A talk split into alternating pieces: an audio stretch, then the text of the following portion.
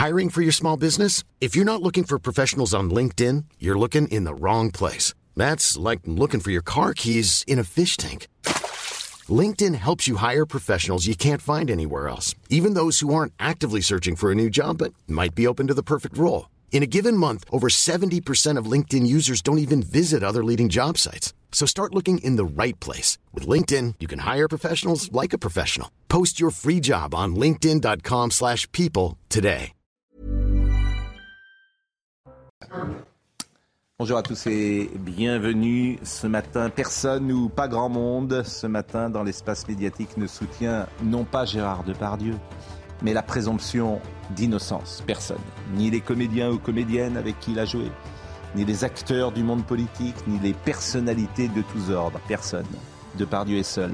Seul face à la meute. Ses amis, ses ex-amis sont aux abonnés absents. Tous ont peur. Tous ces gens sont terrorisés. Tous craignent que défendre la présomption d'innocence soit perçu comme couvrir les actes de Gérard Depardieu si tant est qu'un jour il soit reconnu coupable. Une enquête est en cours. Depardieu est mis en examen pour viol et agression sexuelle depuis 2020 sur la comédienne Charlotte Arnoux. Il est présumé coupable pour les manifestantes qui souhaitaient hier soir interdire son spectacle à Marseille. Manifestantes qui ont parfois failli en venir aux mains quand elles tentaient d'empêcher des spectateurs d'entrer dans la salle.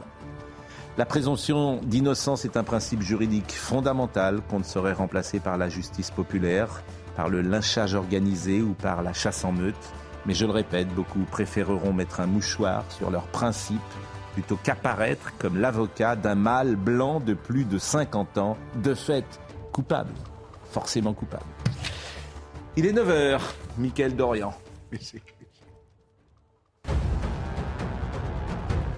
Bonjour Pascal, bonjour à tous. Le dénouement tragique dans l'enquête sur la disparition de Karine Escouvillon. Le corps de la mère de famille a été retrouvé dans un bois de Vendée. Son mari Michel Pial est passé aux aveux pendant sa garde à vue. Il a avoué avoir tué son épouse accidentellement en manipulant une arme. La femme de 54 ans n'avait pas donné signe de vie depuis le 27 mars dernier.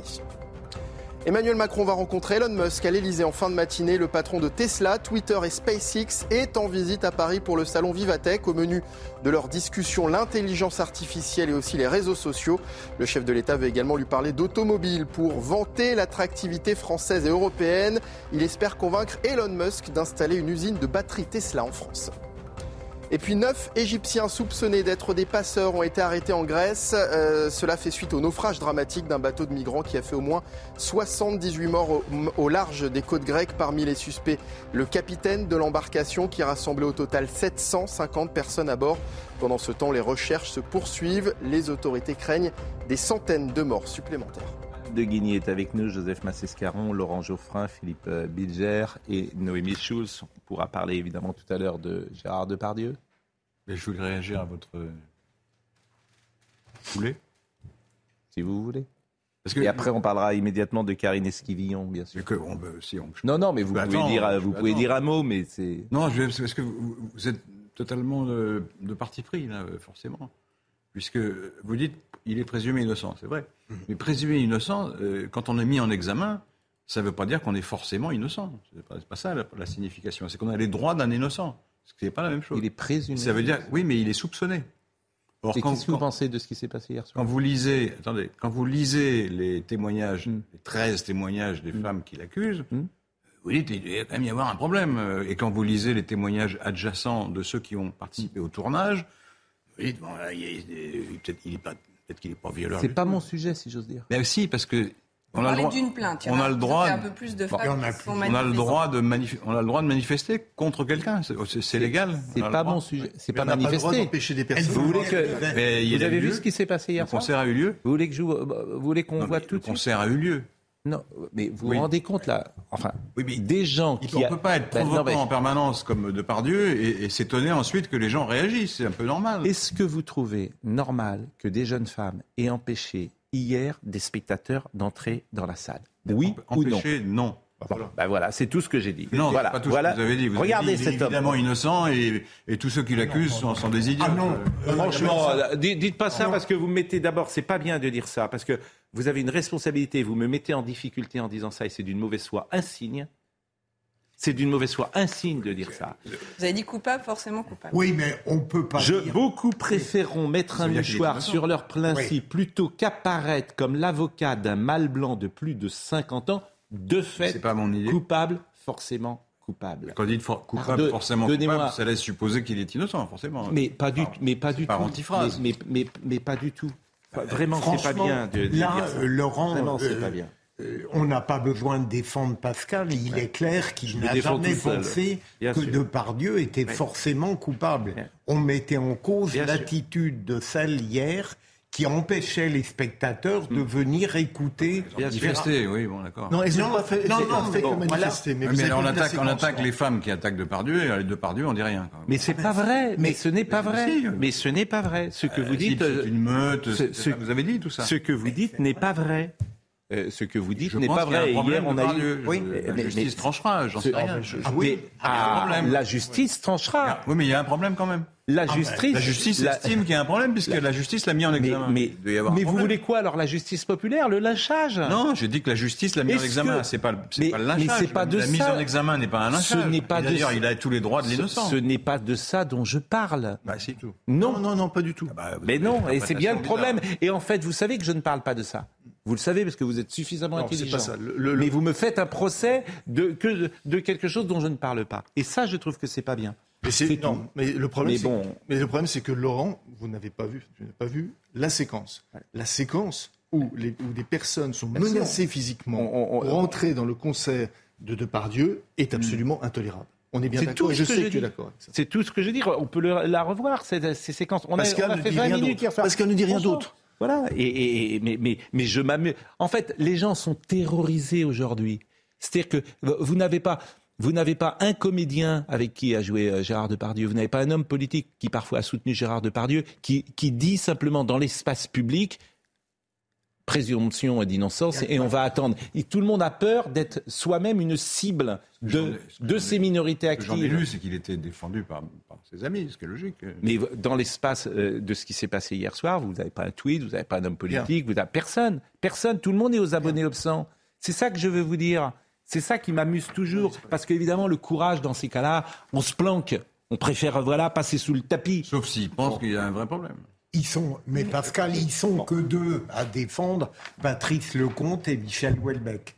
Donc, euh, donc euh, moi, je n'ai plus ni, ni, ni plus euh, ni moins que ça. Il y a, ça s'appelle la présomption d'innocence. Voilà. Oui, vous avez et, et une c'est quand interprétation de cette présomption d'innocence qui est ex- extensive.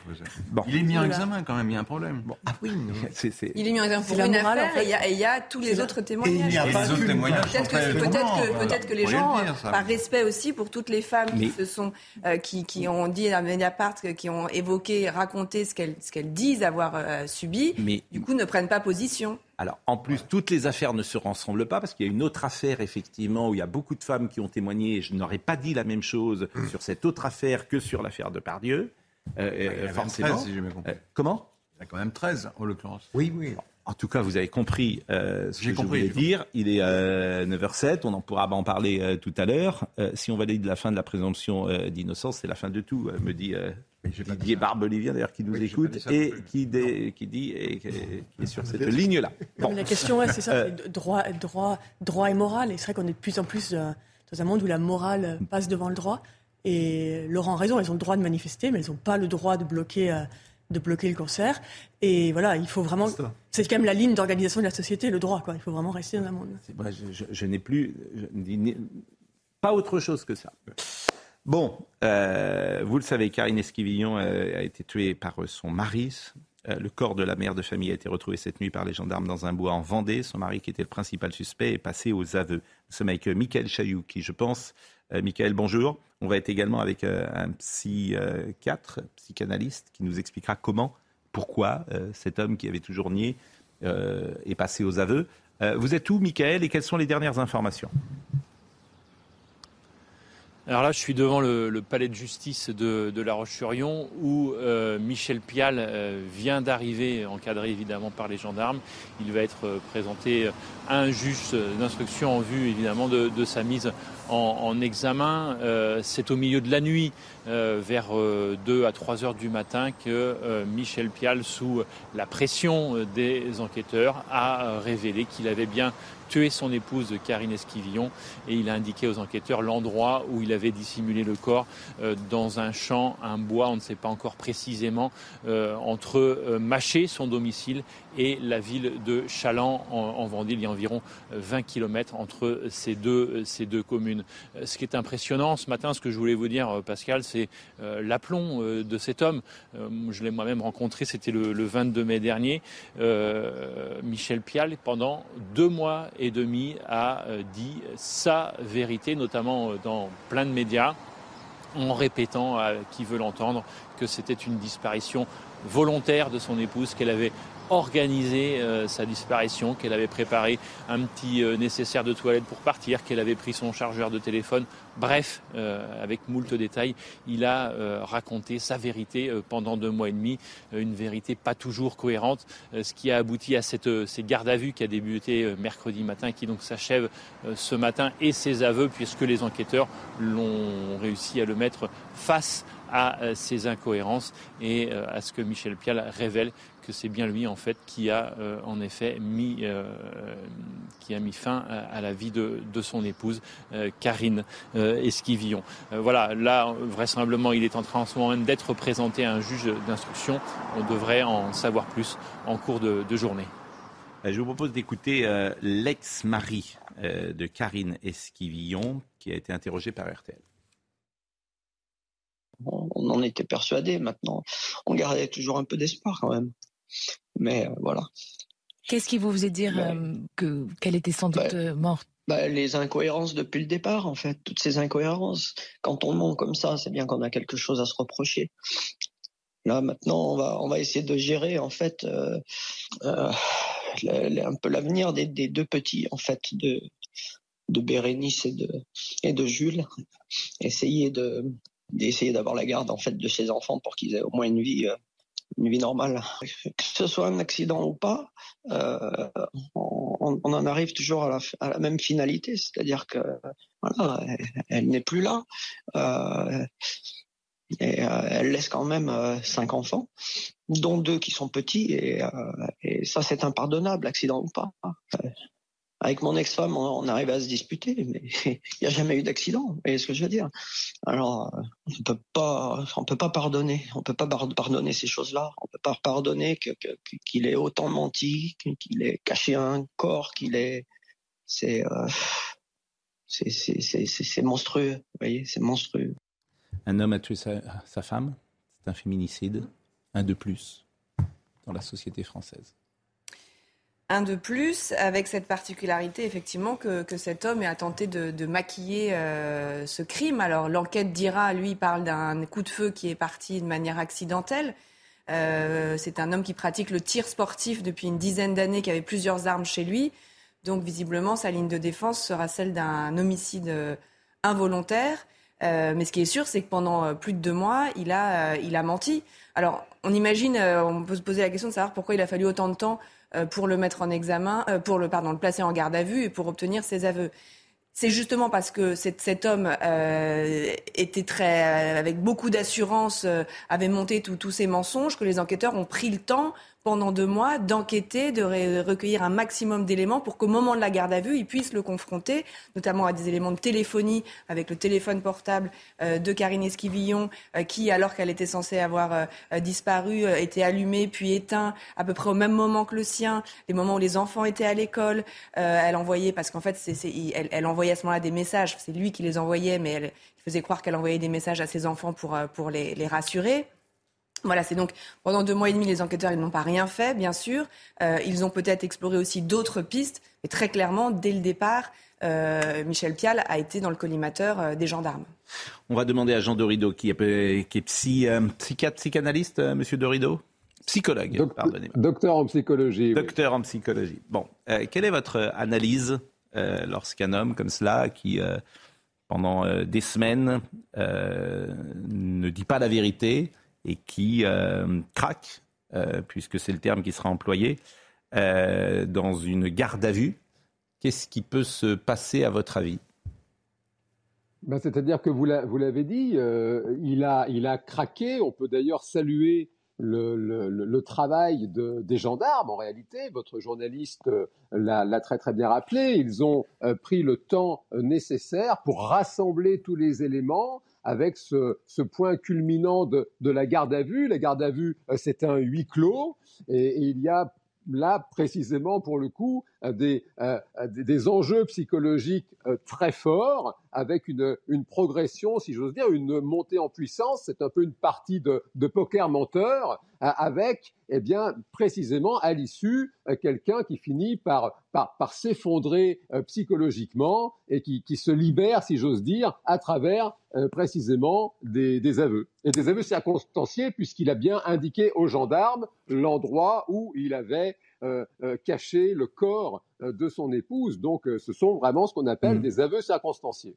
Et comment croire aujourd'hui un homme qui a menti pendant deux mois et demi quand il dit que c'était un accident, puisqu'il n'a fait que mentir depuis deux mois et demi? J'imagine que l'avocat qui va le défendre aura beaucoup de mal euh, oui, c'est euh, une, une, lourde et, noble charge, évidemment, d'autant qu'il euh, il a menti pendant deux mois. Et puis, manifestement, ce monsieur est un menteur maladif, si j'ose dire. il est assez une personnalité assez mythomane. Il a été condamné manifestement à plusieurs reprises pour escroquerie. Euh, c'est quelqu'un qui a beaucoup, manifestement affabulé euh, tout au long de sa vie. Et, oui, ça va être euh, difficile, manifestement, de, réussir à, faire émerger la vérité de la justice.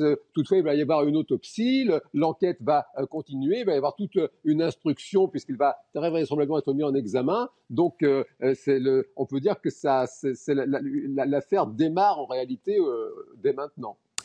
Eh ben, merci beaucoup, Monsieur Dorido. Merci euh, beaucoup euh, de cet éclairage. Noémie Schulz. Il y a ce qu'il dit et puis il y a ce que les experts et ce que l'enquête va dire. Et donc, lui, il parle d'un coup de feu qui est parti accidentellement et vous allez avoir une autopsie qui va déterminer de combien de balles elle a été euh, touchée, à quel endroit dans le corps, d'où le coup est parti et est-ce que c'est compatible avec le fait que le coup de feu soit accidentel. Donc, quand bien même cet homme resterait sur la position euh, de l'accident, ça sera peut-être contredit, et euh, ça arrive souvent qu'on voit ça dans des cours d'assises, ce sera peut-être contredit par, euh, par les experts. Noémie a raison, malgré les choses troublantes qui existaient d'emblée contre lui, il faut bien voir que dans une garde à vue, pendant quelque temps, le mis en cause croit que nier est une protection. Et à un moment donné, il peut arriver que avouer soit une libération pour lui. Je pense qu'à un certain moment, psychologiquement et juridiquement, il ne pouvait plus rester dans la position qui était la sienne et il a cherché un moyen terme, probablement faux, probablement faux, qui consiste à invoquer un accident quand il y a peut-être derrière un dessin criminel tout à fait clair. C'est assez classique. Hein, D'ailleurs, plaider l'accident, euh, Jonathan Daval aussi avait commencé par dire que c'était. Mais disons, avouer, ça peut être une libération. Quoi. Euh, Michael Chailloux avait rencontré euh, le mari de Karine Esquivillon, et évidemment, on pense à l'affaire Jubilard. on pense à M. Jubilard, qui qui est plus solide euh, en tout cas. Si c'est si c'est lui l'auteur, ah, comme, comme, le pense la, la, la, mm. juge d'instruction, puisqu'il est mis en examen et qu'il est en détention, mm. il est plus solide que Michel mm. Pial. Michael Chailloux hier, euh, qui était devant le, le devant la gendarmerie toute la journée, a vu une bascule à un moment. Euh, l'avocat hier matin est sorti et a dit mon client continue de nier. il dit ce qu'il dit depuis le début. Ah bon, qu'est-ce qu'il dit? Bah il dit ce qu'il dit depuis le début. L'avocat, on sentait qu'il était un peu embêté, il voulait pas. Et puis un peu plus tard dans la journée, l'avocat disait plus rien. Donc il y a une évolution. Euh, et peut-être que l'avocat d'ailleurs a aussi euh, euh, amené son client à, parler. Je vous propose d'écouter justement cette interview qui avait été faite par Michael Chailloux et le mari de Karine Esquivillon avait souhaité témoigner, mais pas à visage découvert. C'est pourquoi vous ne verrez pas sur cet entretien, vous ne verrez pas son visage. D'abord, il avait parlé des armes et combien il était heureux que la police soit venue chez lui. Euh, j'ai fait plein de choses entre les deux pour la retrouver. Je suis pas resté les mains libres euh, à, bronzer au soleil en disant euh, j'attends que tout se passe, comment ça se passe et puis voilà. Effectivement, je suis tireur, voilà. Donc mes armes ont été vérifiées, tout. Vous faites du tir sportif, c'est ça Tir sportif, oui, depuis, depuis 2014. Donc voilà, donc c'est pas quelque chose de nouveau, tout est réglementaire, aucun problème. Ils ont tout vérifié, mais moi j'étais content de les voir ici. Hein. Je, crois que je suis une des rares personnes euh, en France à, être content d'avoir la police chez, lui. Euh, parce que je voyais que ça bougeait, enfin ça bougeait. euh, il y avait de l'inquiétude et cette inquiétude, il avait effectivement, il l'avait partagée avec Michael Chailloux, disait-il à l'époque. C'est vrai que c'est incroyable de voir extrêmement inquiet. Maintenant, je vais, je, en, en, dehors du fait que je suis inquiet pour mes enfants, je suis inquiet pour elle. Euh, je suis très inquiet pour elle dans la mesure où, effectivement, euh, vu qu'elle a pris le livret de famille, techniquement, ça, ça, ça implique une démarche de revenir euh, à un moment ou à un autre pour, pour voir pour les enfants. Le fait de ne pas avoir de nouvelles, ça m'inquiète énormément. Ces éléments, évidemment, Anne de Guigné ne plaideront pas pour lui le jour où il passera aux assises. Bah, c'est vrai que c'est sidérant de voir quelqu'un là. Enfin, apparemment, il a tué accidentellement ou pas il y a, il y a quelques semaines auparavant euh, sa femme. De voir quelqu'un mentir comme Mm. ça, aussi tranquillement. Et c'est vrai que là, on est dans une psychologie quand même. Enfin, je ne sais pas les uns les autres, ce sera capable d'un tel sang-froid, mais c'est. On cherche à sauver sa peau. hein. En l'occurrence, euh, il y en a d'autres qui auraient avoué. euh, Non, c'est- et c'est d'autant plus dangereuse sa thèse que quand on plaide l'accident, on aurait pu au contraire supposer qu'il viendrait immédiatement Oui, invoquer. spontanément. Non, là, là c'est assez compliqué. Là, c'est assez c'est compliqué. pour le moins maladroit, même juridiquement et, judiciairement. comme, il n'a ça- pas l'air très malin. comme même, hein, non, Il c'est fait prendre assez vite. Parce que, j'ai bien compris, il a utilisé le portable de son Ouais, épouse pour envoyer un faux message euh, Plusieurs, oui. qui, qui tendait à montrer qu'elle était partie, etc.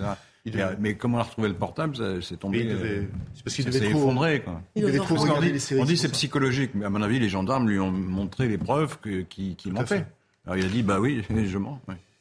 Non, il y a, y y un élément, mais c'est certainement mieux que moi, c'est que euh, ça a été souligné, c'est l'aspect mythomane.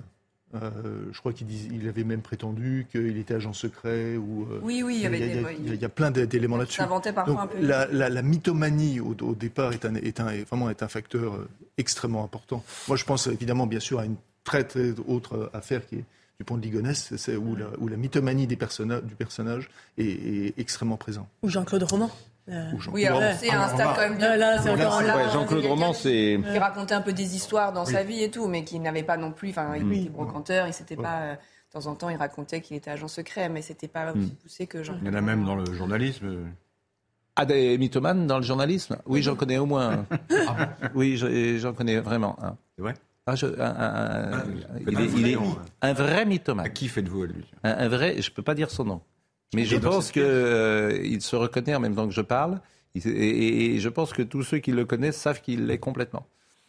Mais vous en, vous en dites trop ou pas assez moi. Ah oui, j'en dis trop ou pas assez. C'est exactement ça. Mais j'ai le droit. Sur les informations qu'il donnait? En général, surtout. Tout ce qui sort de sa bouche est un mensonge. Il y a au moins quelque Euh, chose de vrai. Il est vraiment mythomane. Euh, je pense qu'on va pouvoir appeler euh, l'ex-Marie. Nous allons l'avoir au téléphone, je pense. Je le dis pour euh, Marine, on peut l'appeler euh, si vous le souhaitez. Et on écoute à l'instant, une dernière fois, le mari qui avait donc été interrogé par Michael Chailloux et qui imaginait les hypothèses de l'avenir de son épouse. J'en ai trois. J'en ai une, elle est partie, euh, de toute façon, ça c'est sûr volontairement. Euh, ça, se- ça se passe très bien, ça en love, euh, machin, et ça se trouve, elle les a pas vus, les avis de recherche, euh, à la télé, parce qu'elle sait pas les chaînes qu'elle regarde. Les réseaux sociaux, bon, c'est pas son trip non plus. Peut-être que l'homme avec qui elle est, euh, effectivement, ils sont très amoureux, euh, mais lui n'a peut-être pas envie d'avoir les enfants dans les pattes. Ou alors, je sais pas. Mais après, c'est euh, après c'est l'inconnu et après, bah, on imagine euh, euh, tout et n'importe quoi. Tout et n'importe quoi, c'est bien. Ouais, c'est n'importe bien quoi. résumé. En fait, c'est un, c'est des drames absolus. Voilà, c'est des drames absolus. Une femme est morte, mère de cinq enfants, euh, une vie gâchée pour ses enfants. Ils, avaient, ils, ont trois, enf- ils avaient trois enfants ensemble. Donc vous Oui. avez euh, cinq enfants, deux du premier mari qui ont toujours un père, Mm. et les trois autres qui n'ont plus de mère et dont le père, s'il est condamné, euh, passera des années en prison. Dans tous les cas. euh, Euh, Est-ce que nous appelons euh, l'ex-mari Marine Lançon me dit non, donc on va marquer une pause. On va revenir. On a beaucoup de sujets à évoquer. Euh, Nicolas Christophe Estrosi euh, a alerté Oui, euh, qu'il existe des prières musulmanes qui sont faites aujourd'hui euh, dans les écoles de la République. Et c'est Christian Estrosi euh, qui a alerté euh, l'État. Donc on en parlera bien sûr. Euh, Est-ce que alors l'ex-mari de Karine Esquivillon est avec nous? Bonjour monsieur. Bonjour monsieur, bonjour. Merci d'être avec nous. J'imagine votre chagrin, votre peine à l'instant où vous avez appris cette information et peut-être aussi votre colère. Ah oui, ouais, beaucoup de colère, oui, en effet. Beaucoup de colère. Écoutez, je vais me mettre en, en privé parce que j'étais en voiture. J'ai pas entendu euh, ce que vous avez dit. Est-ce que vous m'entendez? Oui, là, je vous entends. Je vous entends. La, euh, comment dire, la liaison n'est pas extraordinaire, mais je pense qu'elle s'est améliorée en même temps que vous vous êtes arrêté. Peut-être? Vous étiez sur la route? Oui, je, ouais, c'était ça la route là. On est parti avec mon épouse prendre l'air. Donc, j'imagine que euh, je disais du chagrin, de la peine pour une femme que vous avez Ouais, aimée, et- oui, mais aussi matin, de la colère, évidemment, pour ce qui est arrivé. La révolte, oui. La révolte, c'est même plus que de la colère. Hmm. On est complètement révolté. Aujourd'hui, c'est vrai que je prends la parole parce que je veux pas que les enfants ni ma belle-sœur soient soient embêtés, chagrinés par les euh, par, par les médias. Alors, je préfère gérer euh, gérer ça moi-même. En fait. Euh, Est-ce que vous aviez des contacts avec votre ex-femme? Non. Jamais. C'est-à-dire que, si j'ai bien compris, et pardonnez-moi de dire des choses peut-être qui ne sont pas très délicates, mais elle vous avait quitté, si j'ai bien compris, euh, et elle euh, pour un autre homme. Et depuis ce jour-là, vous n'aviez eu au- au- aucun contact avec elle? Bah, indirectement, puisqu'elle elle appelait les enfants régulièrement. Hmm. En fait, j'avais les, les- j'ai- j'avais la garde des enfants, en fait. Mais elle les appelait, elle les appelait régulièrement. Alors, euh, bon, on ne se parlait pas réellement, mais, euh, mais voilà, non, je peux pas dire que j'ai eu des, vraiment des. Bon, je les ai revus, je l'ai re- je l'ai revu en 2012 avec Michel. euh, on s'était donné rendez-vous dans un café en Vendée, euh, Saint-Gilles-Croix-Vie. Hmm. Voilà, c'est la seule fois en fait euh, où je lui ai parlé. Puis si quelquefois quand euh, Antoine était là-bas, elle vivait chez eux, elle passait devant l'écran, elle disait un coucou, salut Christophe, bon salut Karine, mais voilà. Antoine, c'est euh, c'est le fils que vous aviez ensemble. On a, deux- oui j'ai deux fils. Vous avez deux fils ensemble, et après, euh, Karine Esquivillon avait eu trois autres enfants avec son nouveau mari. enfants. Oui, et- Hmm. oui, Eva Louise, euh, Jules et, et Bérénice. En fait. Euh, donc depuis 2012, si je comprends bien, donc depuis une longue période, vous ne lui aviez pas euh, euh, parlé. Mais est-ce que vous aviez des... Non. Alors j'imagine que vous n'aviez Oui, pas de bien contact non plus avec son euh, mari actuel. Vous ne, vous ne l'avez peut-être Ah, même jamais non. rencontré. Comme je vous dis, en 2012, je- on les a rencontrés parce qu'en fait, euh, mon, mon plus jeune fils voulait, euh, voulait re- revoir sa mère, en fait. Et euh, on, on était en Vendée, et quand il nous a dit ça, on lui a dit, bah, il n'y avait pas de souci, mais il voulait pas la voir seule, en fait. Alors, on, voilà, on s'est, mis d'accord, on s'est donné rendez-vous avec Karine et Michel dans un café sur Saint-Gilles-Croix-de-Vie, et Mm. voilà, ouais, on est resté euh, 45 minutes, une heure ensemble, en fait. Parce que votre dire que, fils euh, ne voyait plus sa mère? Bah, par téléphone, en fait. C'est-à-dire que vous aviez la garde exclusive de vos enfants Oui. et ces deux garçons euh, ne voyaient jamais leur mère? Non. Donc, ce qui est effectivement aussi une situation euh, très particulière. Et euh, ce rendez-vous de Saint-Gilles-Croix-de-Vie, lorsque, à la demande de votre fils d'ailleurs, qu'on peut comprendre, qui avait voulu euh, rencontrer sa mère, et, et- et- et on peut comprendre également qu'il avait voulu que vous soyez présent, euh, comment ce rendez-vous s'était-il passé? Non, le rendez-vous s'était bien passé. Lui était heureux. euh, sa maman était heureuse de le voir. voilà, après, nous, au niveau des échanges, ça a plus, ça plus été son moment que le nôtre, vous voyez. Hmm. Mais non, c'est relativement bien passé. Mais quel âge il a aujourd'hui, Antoine? Antoine a 27 ans. 27 ans. Donc, euh, il y a Alors, euh, 11 ans, il avait, il avait euh, 17 ans. il avait euh, 16 ans. Ah, il avait 17 ans, en fait. Il avait Il y a 17 deux ans. ans, en fait. Et En- il n'avait enfin, donc non, pas vu 2012. sa mère depuis euh, de nombreuses années, si je comprends bien, depuis que, en Il fait, euh, il sa mère était partie. Oui, elle était partie. Après, elle était revenue. Elle les avait vus une fois. Elle était venue en vacances à Réunion. Hmm. Euh, et puis après, euh, ben non, elle ne les avait pas revus. Par contre, elle les appelait régulièrement. Hmm. Elle les avait au téléphone euh, régulièrement ou sur Skype. euh, mais elle prenait des nouvelles régulières. C'est pour ça que quand elle a disparu, euh, l'incompréhension, c'est qu'elle ne donne aucune nouvelle, en fait. Euh, les trois enfants euh, de, de Karine euh, aujourd'hui, euh, Esquivillon, évidemment, on ne sait pas ce qu'ils vont devenir. Je ne sais même pas qui s'occupe d'eux à l'instant à laquelle je parle. Est-ce qu'ils ont des grands-parents qui vont assurer leur éducation? Est-ce qu'il y a des gens qui vont s'occuper de ces enfants? Bah, écoutez, pour le moment, on peut pas trop en parler. Nous, on essaie de faire le nécessaire avec les enfants pour essayer de les récupérer, en fait. Hmm. Mais les parents de Karine Esquivillon, euh, puisqu'on découvre cette affaire, euh, sont, sont toujours vivants?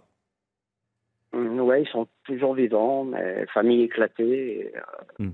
euh, elle n'a jamais eu très peu de nouvelles de ses parents, en fait. Oui, donc on, découvre comme toujours d'ailleurs, et euh, j'imagine Philippe Bilger connaît ces affaires criminelles. Euh, on voit des familles euh, éclatées, des familles euh, dysfonctionnelles, sans doute depuis euh, des années, et effectivement euh, des enfants qui grandissent parmi ces familles et qui sont déjà des enfants euh, sans doute euh, blessés euh, par la vie. Donc j'entends ce que vous dites de vouloir récupérer euh, ces trois enfants. Je ne sais pas si c'est possible ou pas d'ailleurs, mais en tout cas euh, que, que vous en manifestiez euh, l'envie et le désir d'aider ces enfants. euh, je, je- je- je peux le, Bah, le le comprendre au, au nom de ce Là, ils que ont vécu déjà. euh, ils ont vécu ou ils vont vivre parce que je ne sais pas s'ils étaient réveillés. Je ne sais pas s'ils le savent encore, les deux plus jeunes, mais, Hmm. mais voilà. Et déjà, ce qu'ils ils ont déjà, je pense, dû vivre dans les, les, les- les mois précédents des, des moments euh, très difficiles. Ah, Avec, J'imagine. euh, Peut-être à l'école, des, des, des jeunes qui jugent, des. Hmm. Vous voyez ce que je veux dire ça, ça, ça a dû être hyper éprouvant. Donc ces trois enfants, pas- vous avez dit, il y a, c'est- il y a Bérénice, si j'ai bien compris. Euh, il y a un autre enfant. Eva Louise qui est, qui, est, qui est la première. Après, je crois que c'est Jules et Bérénice. Oui. Et ces enfants ont quel âge? Hum, Ben, Eva, Lou- Eva Louise a 20 ans. euh, Hum. Jules a 14 ans et Bérénice, je crois qu'elle a 12 ans. Oui, donc euh, c'est- c'est particulièrement euh, difficile pour, euh, pour ces, ces- ces jeunes adolescents et, et évidemment également pour euh, ce jeune adulte. Euh, bah, je vous remercie beaucoup, monsieur. Vraiment, je vous remercie beaucoup d'avoir témoigné parce que j'imagine c'est un moment particulier et délicat dans, dans votre vie, même si vous aviez le ce sentiment que matin, en cette, fait, même si vous aviez le, le sentiment sans doute que c'était inéluctable et vous le pressentiez. Voilà, ouais, depuis pratiquement le début. Hmm. Depuis toutes ces incohérences, en fait, on, on y pensait fortement. Après, bon, on gardait, on gardait un petit peu d'espoir, mais, euh, mais tout en sachant au fond de nous-mêmes que la finalité, euh, bah, on connaissait la finalité, on s'en doutait. En fait. Voilà. Bon, je vous remercie beaucoup d'être intervenu euh, sur euh, l'antenne de CNews parce que c'est évidemment euh, pas facile pour vous de prendre la, parole. Et puis, vraiment, je, on ne peut être que en, compassion avec vous dans ce moment-là. Et puis de penser à ces trois enfants. Parce que, et vous y avez pensé, évidemment, en imaginant d'ailleurs se rapprocher d'eux. Je vous remercie vraiment beaucoup. Merci également à Nicolas Nissim. Les informations du jour. Le pape François a quitté euh, l'hôpital dix jours après son opération de l'abdomen. Le Saint-Père est sorti de la polyclinique Gemelli de Rome en fauteuil roulant, accueilli par un bain de foule. hein, Vous le voyez sur ces images. Ses déclarations se sont limitées à quelques saluts et remerciements. Ses audiences ont été annulées jusqu'à dimanche. Le service national universel sera intégré au lycée dès le mois de mars 2024. Annonce de la secrétaire d'État à la jeunesse Sarah El Haïry. Son objectif, rendre le SNU plus populaire. Concrètement, les élèves de seconde pourront, sur la base du volontariat, effectuer ce stage de 12 jours sur le temps scolaire.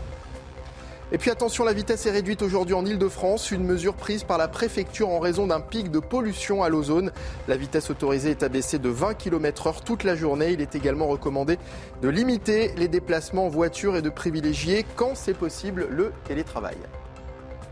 Noémie vous et Philippe, euh, et puis euh, tous, euh, mais nous connaissons ces faits divers et vous les suivez depuis toujours. Et, ce qui est extraordinaire, lorsqu'on entre dans les vies, c'est combien ces vies sont cabossées, fracturées, euh, mal, elles ont mal commencé euh, parfois, et l'itinéraire euh, de, de- de cette jeune femme. euh, Oui, c'est vrai que qui ne parlait pas à ses parents, qui ne parlait pas à son ex-mari. Voilà, c'est ça. Il y a quand même, il y avait déjà eu une première rupture visiblement assez, Ouais. euh, assez brutale. Et c'est pour ça que le- l'ex-mari euh, euh, disait dans les jours précédents, c'est possible qu'elle soit partie. Mm. En revanche, il disait ce qui est pas normal, c'est qu'elle ne donne pas de nouvelles. Et ce qu'on Mm. comprend, c'est que visiblement, là, là, euh, dans, dans, son cas à lui, il y a eu une, une séparation assez brutale, Oui. euh, puisqu'elle ne voyait plus ses Elle ne voyait pas ses enfants, vous voyez. Mais est- elle était restée en contact Oui, téléphonique. oui, mais ce qui nous interroge, on est chez Simon, quoi. Ah oui. Mais j'ai- pas compris. moi, je pensais à ça en pas interrogeant. euh, On est, on est dans, on est pas chez Simon. J'ai cru entendre qu'il disait qu'ils étaient à la Réunion, mais j'ai peut-être euh, mal Ah, compris parce que. Moi, j'ai pas que- entendu ça. Vous pas entendu. Ouais. Du coup, peut-être que c'est la distance peut-être qui aurait pu Ouais. expliquer que c'était compliqué pour elle. Lui est à la Réunion. En fait, c'est euh, le L'ex-mari. l'ex-mari qui est à la Réunion. Mais là, euh, Marine, euh, il nous, euh, la liaison, il, il appelait de la Réunion. Je ne l'ai pas dit. Alors, Donc- c'est son ex-mari qui vit aujourd'hui à la Réunion. donc- donc Pardonnez-moi, je le dis pour les téléspectateurs, je Non, découvre en même temps toutes ces informations. Avec les enfants à la Réunion, enfin, vous ne pouvez pas voir toutes les semaines pour mettre en place une garde alternée, c'est plus compliqué. Donc on comprend Bien sûr. mieux. euh, bon, qu'elle ne les ait pas vus pendant des années, ça c'est plus étonnant, mais qu'elle ne les ait pas vus au quotidien, on le comprend un peu mieux. Bien sûr. Il y a d'ailleurs l'un des enfants, je crois, qui a dit hier, il était invraisemblable que cette mère parte Bien sûr. En quittant ses enfants. Mais on voit bien. euh, Même, la- même dans ce cas, c'est rare la garde exclusive. hein. Ouais. Pour, le, pour le père, c'est extrêmement rare. Bon, écoutez, voilà ce qu'on pouvait dire sur ce sujet. Je vois pas ce qu'on peut dire d'autre euh, ce matin. Euh, Anne de Guigné. euh, que, que cet, cet homme, c'était assez beau qu'il ait d'emblée un, un souci Oui. pour les trois autres enfants. Oui. Je ne pense pas que la justice puisse. Enfin, non, il a, il a aucun Mais droit. ils sont où ces enfants qui ont 12 Mais et c'est assez beau 14 qu'ils se ans Là, pas ils sont sans doute euh, confiés aux services sociaux. Voilà, il- Depuis, euh, c'est- possible. Ou- En même temps, c'est tout récent. Le, le, le- leur Mais bien sûr. occupait jusqu'à euh, Mais- avant-hier matin. Mais c'est pourquoi Donc, je vous dis, soit- s'il n'y a soit- pas de grands-parents, s'il n'y a pas de soit il y a famille. des euh, proches, des oncles et tantes qui ont pu sûr. prendre le relais, soit c'est le- c'est c'est les services sociaux qui, qui s'en occupent. mais, Mais comment, bah, pardonnez-moi de poser des questions les plus simples, mais comment se, la, la- la maison dans laquelle habitaient ces enfants, là, donc quand euh, euh, celui qui est le principal suspect euh, est, est en prison, la, la, la maison est sous scellée, Ah bah on oui. peut y Ah oui. accéder? Ça, C'est potentiellement une scène de crime. Donc, euh, Donc euh, même les enfants ne peuvent pas Ah ben, rentrer. ils ne peuvent pas, et je crains que ça dure longtemps. euh, malheureusement, je- C'est-à-dire qu'ils n'ont pas le droit d'entrer dans leur chambre, aller chercher Non. leurs affaires? Non, C'est- pas enfin, tout de suite. Ah non, mais Je vous assure, il y a des, il y a des conséquences bien sûr. collatérales qu'on n'imagine pas sûr. euh, pour des jeunes. Moi, je pense à des jeunes enfants. Il y a- je trouve qu'il y a des choses inhumaines. En fait. Mais, mais vous avez raison, il y a un- S'ils ne a- peuvent même pas aller récupérer leur. euh, ah, peut-être leur- que des enquêteurs peuvent aller chercher. Oui, euh, mais il y a un euh, respect euh, de la pas, les- procédure qui est dévastateur sur le plan humain. Ouais. Je vous rejoins absolument. Parce que je dis toujours la même chose, on pense jamais aux victimes. Bien sûr. Enfin, on y pense, mais en même temps, elles, elles sont à un certain moment secondaires par rapport à l'application de la procédure. Ouais. Et ça crée des traumatismes, j'en ai bien conscience. Et notamment pour ces jeunes enfants. Mais Entre le- 12 et la, 14 ans. la manifestation de la vérité aussi va être importante, de comprendre ce qui s'est passé, Oui. où ça s'est passé. Bien sûr, Encore mais, une- bien sûr, mais je, je répète, euh, Ouais. euh, ces enfants, ils n'ont plus le droit de rentrer chez eux. Ils ont une chambre. Ils ont Ces des enfants, choses déjà, dans leur ils ont chambre. plus de mère et, et leur père va être. Ils n'ont plus de père, plus de mère, et peut-être peuvent- ne peuvent-ils pas entrer dans une chambre pour prendre simplement des photos ou des souvenirs ou... Encore une fois, ça peut, j'imagine, peut- le juge d'instruction peut après donner Par moment, autorisation oui, de récupérer par des moment, on pourrait supposer que l'état de droit, la procédure peuvent aller de pair avec une forme de bon sens. Ça peut, oui, c'est- on Bon. peut l'espérer. Et la Les- suite, c'est juste de. Là, on va attendre le- le- savoir si la mise en examen, s'il est Oui. bien mis en examen euh, pour enlèvement, séquestration et meurtre. Ça va, être y avoir- meurtre, ça va être assassinat, meurtre, ça va être... euh, Alors, l'enquête La qualification L'enquête avait été ouverte euh, pour enlèvement, séquestration et élargie à meurtre. Hmm. On va voir s'il y a une requalification avec la dimension de préméditation. À ce moment-là, ce serait, ce serait assassinat. Et puis, il va y avoir évidemment une demande de placement en détention provisoire. Et ça, ce sera un- dans la journée un juge des libertés de la détention qui va, qui va trancher. Bon, je vous remercie euh, beaucoup, Noémie. Autre sujet qui nous intéresse, des prières musulmanes à l'école primaire. C'est une alerte de l'inspecteur académique de Nice au maire de la ville. Dans une lettre envoyée à Christian Estrosi, l'inspecteur évoque des prières musulmanes ainsi que des minutes de silence en mémoire de Mahomet. En conséquence, le maire demande une action ferme du gouvernement. Euh, Il y a un tweet de Christian Estrosi face à ces tentatives d'intrusion du religieux au sein des sanctuaires de la République que sont nos écoles. Notre réponse doit être ferme, collective et résolue, a écrit Christian Estrosi dans un communiqué. Euh, Éric Ciotti également, des faits graves se déroulent dans ces établissements scolaires de Nice. Des prières islamiques sont organisées ainsi que des minutes de silence pour Mahomet. Je m'en suis entretenu avec la rectrice. Ces faits participent à l'augmentation des atteintes à la laïcité. Je demande à l'État d'intervenir de toute urgence. Je propose de voir le sujet de Mathilde Ibanez. C'est dans un courrier adressé au maire de Nice, Christian Estrosi, que l'inspecteur académique alerte. Selon lui, dans plusieurs écoles et établissements scolaires du second degré, il y a eu des prières musulmanes dans la cour de l'école, ainsi qu'une minute de silence à la mémoire du prophète Mahomet. Face à ces tentatives d'intrusion du religieux au sein des sanctuaires de la République que sont nos écoles, notre réponse doit être ferme, collective et résolue. Nous ne devons rien laisser passer. La République laïque que nous défendons et en laquelle nous croyons est notre rempart collectif contre l'obscurantisme religieux qui tente de nous déstabiliser. Le maire de Nice a demandé au préfet des Alpes-Maritimes d'organiser au plus vite une réunion avec l'ensemble des services concernés pour mettre en place un plan d'action.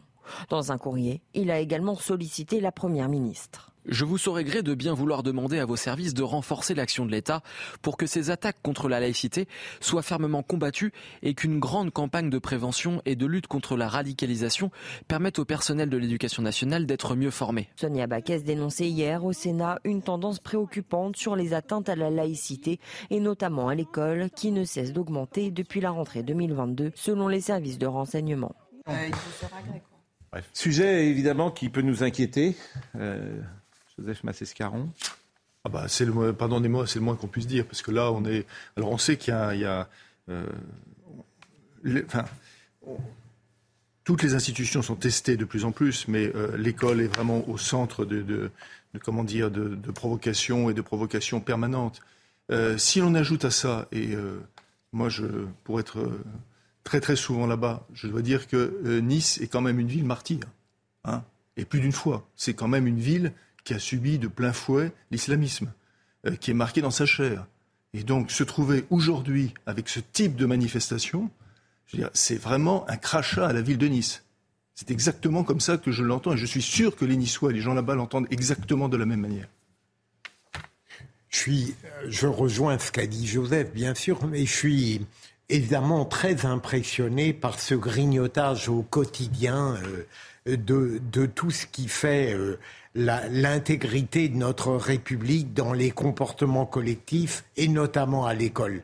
Il y a quelque chose qui, euh, comment dirais-je, me fait très peur parce qu'en face, je sens une impuissance radicale de l'État avec un ministre de l'Éducation nationale qui, à l'évidence, n'est pas fait pour cette belle mission qui, qui lui a été confiée.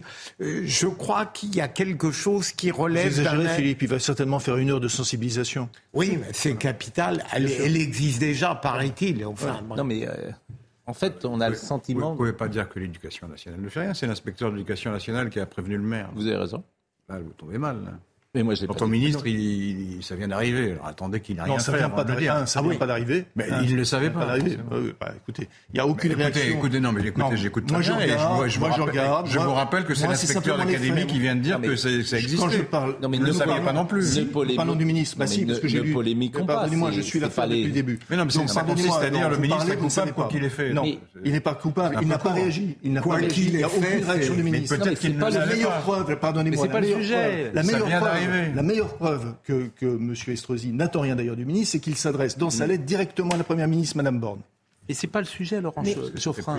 Le sujet, c'est pas, pas ça le sujet. Le sujet, c'est le fait. Je réponds aux attaques a priori contre le ministre. Anne de C'est pas tant la réaction du ministre voilà. qui est étonnante, c'est que sur le terrain, l'absence de réaction. C'est que voilà, c'est quand même ces prières se sont répétées plusieurs fois pour que l'inspecteur, en effet, ait, en ait alarmé la, la municipalité. Et ce qui est incroyable, c'est que à quel moment le directeur de l'école, les instituteurs, les professeurs enfin, pensent que c'est normal euh, que, des, voilà, que dans la cour, publiquement, euh, voilà, une Il y a un livre pour ça. ça. Oui. Oui. Soumission. Et c'est. Non, mais c'est. C'est sur, parce que c'est sur. Euh... Ah bah vous pouvez euh, lever les yeux au ciel, ça s'appelle soumission. soumission. Ce que dit Anne de Guigné, c'est exactement ça. Pourquoi il n'y a pas de réaction? Pourquoi il y a l'instituteur, il ne réagit pas? avoir tous les détails, on les a pas. Ah oui, Qui sûr. organise ces prières Ah ben, bah, on les a, on n'a jamais. On n'a jamais, si, il suffit Non, mais je veux dire, on a, c'est, en fait, sur ces sujets, euh, vous êtes d'une ambiguïté folle. Voilà au fond ce que je pense. oui, folle. Pourquoi, pourquoi je suis d'une ambiguïté folle ben Parce que vous dites, il euh, faudrait avoir tous les détails avant Oui, que c'est mieux d'avoir les détails avant de, de, de, de savoir oui. comment on peut c'est réagir. Mieux, c'est mieux aussi de s'en tenir au fait. Mais vous n'avez pas toujours la même attitude. Il y a des fois où vous n'avez pas besoin de détails, croyez-moi. Pour juger. Mais, mais vous voulez dire que je ne condamne pas ça? Si, au contraire, je condamne ça. Mais c'est même pas condamné parce que je sais bien que vous condamnez. Laurent, je sais bien que vous condamnez. C'est même pas le sujet. Oui. En revanche, ça devrait vous inquiéter de manière XXL. XXL. La société française, ce qu'elle devient. C'est ça, au fond, qui devrait vous inquiéter. Mais qui vous dit que je ne suis pas inquiet? Bah, Vous ne le manifestez pas. Hein vous devriez dire je suis très inquiet de la société française. Je trouve que j'ai écrit des éditos, j'en ai écrit 15 pour dire il faut arrêter ça, etc. Donc mais, ne dites pas ça. Mais, Laurent, les éditos que vous avez écrits, les éditos que vous avez écrits, c'était il y a 10 ans. Non, vous ne vous rendez, vous rendez pas compte de ce qui se passe parfois dans la société française aujourd'hui sur ces sujets. mais, je, mais je pense, Pascal, que Laurent, et il n'a pas, je n'ai pas besoin de parler à sa place, ce qui me frappe, c'est que le constat que vous faites, il rejoint le nôtre. Mais ce qui m'étonne, Laurent, c'est que parfois vous, vous défendez ceux dont l'impuissance euh, ne guérit pas les mots que, vous constatez. Je trouve que, par exemple, les attaques qui sont menées contre le ministre de l'Éducation nationale, parfois elles sont justes, mais parfois elles sont exagérées. Non, mais c'est pas le sujet ce matin. Là, euh, je vous assure, c'est pas le sujet. C'est pas le cas ce matin, en tout cas. Voilà, c'est pas le sujet. Bon, euh, autre sujet, on en a parlé tout à l'heure avec le concert euh, de Gérard Depardieu, que les choses soient claires. Hein. Il ne s'agit pas de défendre Gérard Depardieu du tout. Simplement, ce que j'ai vu hier, moi, me fait peur. Hmm. Aussi simplement que ça. Hmm. C'est-à-dire que la justice populaire et le lynchage médiatique et empêcher des gens d'entrer dans une salle de concert, moi, ça me fait peur. À cette nuance près, c'est que. D'ailleurs, on va revoir cette image. Il y a eu des cas comme ça d'interdiction. Là, les organisateurs du concert ont, appelé la police, Oui, mais regardez. Le concert a eu lieu. Regardez, vous voyez cet homme-là. C'est une des images les plus fortes. Il ne peut pas rentrer. Il ne peut pas rentrer, il ne peut pas aller voir Gérard Depardieu. Moi, je vous dis humblement, euh, si Gérard Depardieu est coupable, si Gérard Depardieu a fait des choses inadmissibles, il n'y a mm. aucun sujet là-dessus. Mm. Mais ça, cette justice-là, elle me fait peur. Je n'aime pas cette, je n'aime pas ce climat-là. Je n'aime pas cette. Bah, c'est tout. C'est tout ce que j'ai dit tout à l'heure. Donc, euh, je vous propose d'écouter d'abord une militante euh, qui ne souhaitait pas que euh, Gérard Depardieu puisse faire son récital. On ne peut pas tout le temps se fermer les yeux, on ne peut pas tout le temps se cacher derrière la présomption d'innocence ou dire qu'il n'a pas été condamné. les taux de condamnation en France sont ridicules. Donc soit nous sommes toutes des mythomanes, des cinglés, des menteuses, soit il y a quand même un truc qui ne fonctionne pas. Dans ce pays, il y a un truc qui ne fonctionne pas. C'est que la parole des femmes n'est pas entendue. La parole des femmes n'est pas entendue quand on dit non, et la parole des femmes n'est pas plus entendue quand on va porter plainte. On veut être entendu, on sera entendu de gré ou de force. On sera entendu de gré ou de force. C'est intéressant. Il y a un point sur, lequel, il y a un point sur lequel elle a raison, c'est que le, taux de condamnation est ridiculement bas. Mais, mais c'est faux. C'est faux, Laurent. À chaque fois que des agresseurs et des accusés sont renvoyés devant les tribunaux correctionnels ou les cours d'assises, ils sont condamnés très sévèrement. Oui, Alors, ça va pas toujours, justement, ça ne va pas toujours jusque devant les tribunaux. Vous savez que dans les histoires d'agression sexuelle, la, preuve est mm. parfois compliquée à apporter quand il n'y a pas d'éléments matériels, c'est parole contre parole. Et donc vous avez aussi tout un tas d'affaires qui ne vont pas jusqu'au stade du, du procès parce qu'effectivement, la justice n'avait pas les moyens de renvoyer la personne soupçonnée devant la justice. Mais je vous rejoins, Noémie, mais ce que je récuse, par exemple, dans, dans la déclaration de cette jeune femme, c'est le fait qu'elle dit la parole des femmes n'est pas entendue aujourd'hui. C'est absolument le contraire. La parole des femmes aujourd'hui est tellement entendue qu'on n'a même plus le droit de la questionner sur le plan de la preuve. Je suis frappé de voir à quel point la parole de celle qui s'affirme victime elle est considérée comme parole d'évangile. On la sort de la preuve judiciaire. Et ça, c'est très dangereux. Sans doute parce, qu'on l'a pendant très hmm. longtemps pas entendu du tout. Mais vous avez parfaitement raison. C'est-à-dire que ce que vous dites est essentiel, en fait. C'est que pendant des années, il y a eu une domination masculine dans certains domaines. Les arts, le cinéma, la politique, le journalisme, pourquoi pas. Tous les cercles de pouvoir où effectivement les hommes ont imposé, pas les hommes d'ailleurs, certains hommes ont agi en toute impunité. Pas tous les hommes, c'est vraiment important de le dire. Pas tous les hommes. Mais certains hommes ont fait se sont comportés vraiment d'une manière. Et, l'entourage, et donc on peut dire ne que. disait rien. Disait rien. Donc on peut dire quand même presque que tous les, que tous les hommes, personne ne disait rien. Fermait les yeux. Voilà. D'une manière parfaitement inadmissible. Voire rigolait en disant Ah bah, il t'a fait le coup à toi aussi. Exactement. moi, tu le connais, il est, comme vous ça. qui êtes une jeune journaliste, vous pouvez témoigner peut-être que quand vous êtes arrivé dans des rédactions, vous avez entendu des choses qui aujourd'hui ne se diraient plus hum. et qui étaient parfaitement inadmissibles, bien sûr. Et effectivement, aujourd'hui, il y a un retour euh, du, balancier. Et c'est pour ça que. Est-ce qu'il est vrai que la justice euh, a condamné beaucoup de gens uniquement sur la parole des femmes? Je ne suis pas sûr. Hein. Ah ben, parfois, on n'a pas grand-chose d'autre, Laurent. Regardez l'affaire, enfin c'était en Suisse, vous me direz. Oui. Particulier, mais l'affaire Ramadan, il a été euh, Ah ben oui, mais innocenté. la, la bonne justice, Pourtant, la parole ça la parole bonne des femmes en question était- Laurent, était très Ça n'est abondante, pas hein. seulement celle qui condamne. hein. Il y a appel. Oui, non, mais vous Euh, disiez, on, est- on a sacralisé la parole des femmes. C'est pas le cas pour Ramadan. hein. Et puis il y a l'autre problème qui est celui de Pas le la. cas pour Ramadan. Non, mais on est dans un débat judiciaire avec Tariq Ramadan. Il a été acquitté en Suisse parce qu'il y a eu un débat très intéressant. Et en définitive, on a. Il y avait un considéré- Et puis il y a la question de est-ce que la justice doit être la seule, la- l'alpha et l'oméga? C'est-à-dire que vous avez des affaires, euh, on, parle, on parle de l'affaire Patrick Pavre d'Arvor, Oui. où il y a beaucoup, beaucoup, beaucoup de faits qui sont prescrits. Oui. Parce que pendant des années, les femmes non, se sont dit, mais de toute façon, si je vais, personne ne me croira. Bon. Mm. Une femme, Florence Porcel, a eu le courage d'aller porter plainte, elle a déposé plainte. Et dans la foulée, des dizaines de femmes, parce que c'est ça, Mm. sont venues dire ça m'est arrivé aussi. Mais pour la quasi-totalité de ces femmes, les faits sont prescrits. On va voir ce que dit la justice pour le cas de Florence Porcel, puisqu'il y a un viol qui pourrait ne pas être prescrit. Mais sinon, qu'est-ce qu'on fait? Si la justice dit on, ne- on ne condamne pas, on ne peut Mm. pas, puisque les faits sont prescrits. Pour autant, vous avez, je ne sais plus combien, 20, 25 Vous avez femmes qui disent nous avons été victimes. Vous avez Et la justice ne, ne condamnera peut-être pas. Avec le même mode, dans cette affaire en plus, avec le même mode opératoire tel qu'il est décrit, Noémie, effectivement, vous avez parfaitement Vous avez remarqué qu'on a essayé, et je ne, vous suivez ça beaucoup plus près que moi, qu'on qu'on a cherché, et peut-être va-t-on réussir, à insérer l'ensemble des agressions qui lui sont imputées dans une sorte de série qui ne serait plus atteinte par la prescription. Oui, on va voir ce que. Mais, mais, Ah, mais- mais il arrive que la justice dise bon, là, c'est- prescrit, voilà, c'est trop tard. Donc, qu'est-ce qu'on fait? On s'arrête uniquement et on dit Oui, mais- tant pis pour, pour, pour toutes ces femmes qui ont effectivement ont mis des années à prendre la parole? Oui, mais je... La question que pose. Noémie est essentielle. Oui, mais en même temps... Il y a eu un changement là-dessus, parce qu'on peut re- re- re- rechercher, même en cas de prescription, Hmm. le- la réalité des faits, puis après on dit bah, c'est prescrit, on peut rien faire. Mais au Oui, moins, mais on, mais vous avez quand même un, vous avez quand même un, un non-lieu ou un abandon Mmh, sûr, poursuites. oui. Et donc certains diront, mais oui, mais dont, dont se, dont se servent les personnes qui étaient Oui. poursuivies en disant, vous voyez bien, il n'y a pas de poursuite. Je- mais j'entends ce que vous dites. euh, mais c'est évidemment, c'est des sujets complexes et multiples. Il n'empêche que ce que j'ai vu hier, Oui, non, mais c'est autre chose. je peux trouver ça effrayant. Non, non, mais c'est, mais, mais, mais, mais c'est bien, c'est bien de faire, trouver- c'est bien de faire ce point. J'ajouterais, j'ajouterais même que je, il y a aussi des témoignages qui montrent que euh, lorsque les, des femmes viennent porter plainte, parfois c'est toujours aussi difficile que ça l'était quand même.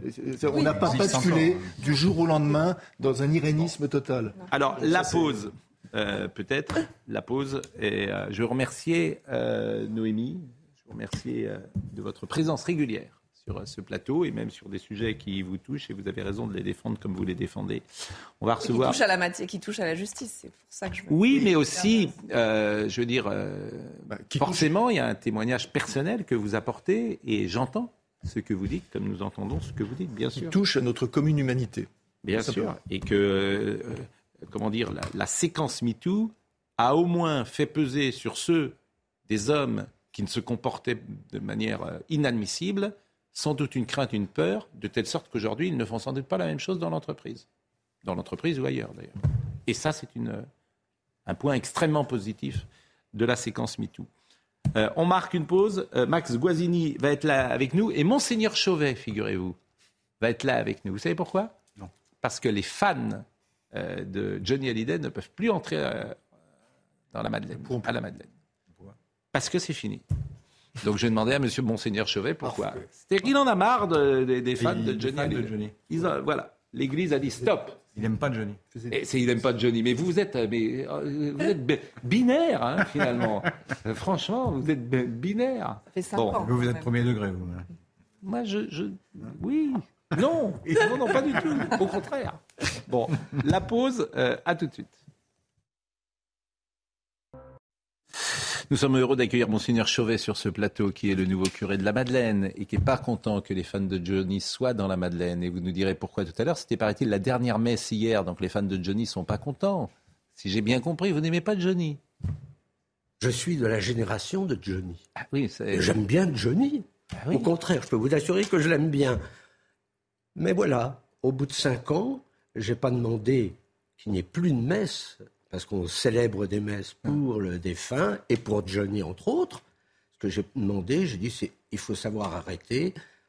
La Madeleine, c'est pas l'Olympia. Et donc, il faut arrêter ces concerts pour qu'on rentre un petit peu plus dans, dans le silence. vous nous direz tout à l'heure, mais une, une, fois l'an, c'était quand même pas. Euh, c'était deux fois l'an. Deux fois l'an. Ah. ah, ben oui, mais. C'est des concerts dans la Madeleine, dans l'église. Oui, ah, juste avant. juste ah avant.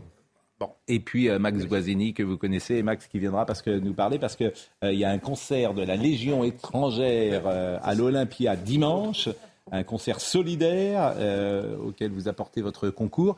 Et puis, je vous ai demandé aussi de venir parce qu'on en avait parlé, et puis je voulais qu'il se passe un petit peu de temps, mais c'est vrai que vous avez témoigné, ça peut surprendre, euh, d'un amour euh, inconditionnel pour votre chien. Pour un chien. Qui s'appelle Oli. Vous avez mis souvent des, des vidéos et je voulais que vous nous parliez de cela parce que j'avais cité un jour un de vos tweets où vous disiez que c'était l'être que vous aimiez le plus au monde Bien sûr, c'est l'être que j'ai aimé le plus au monde.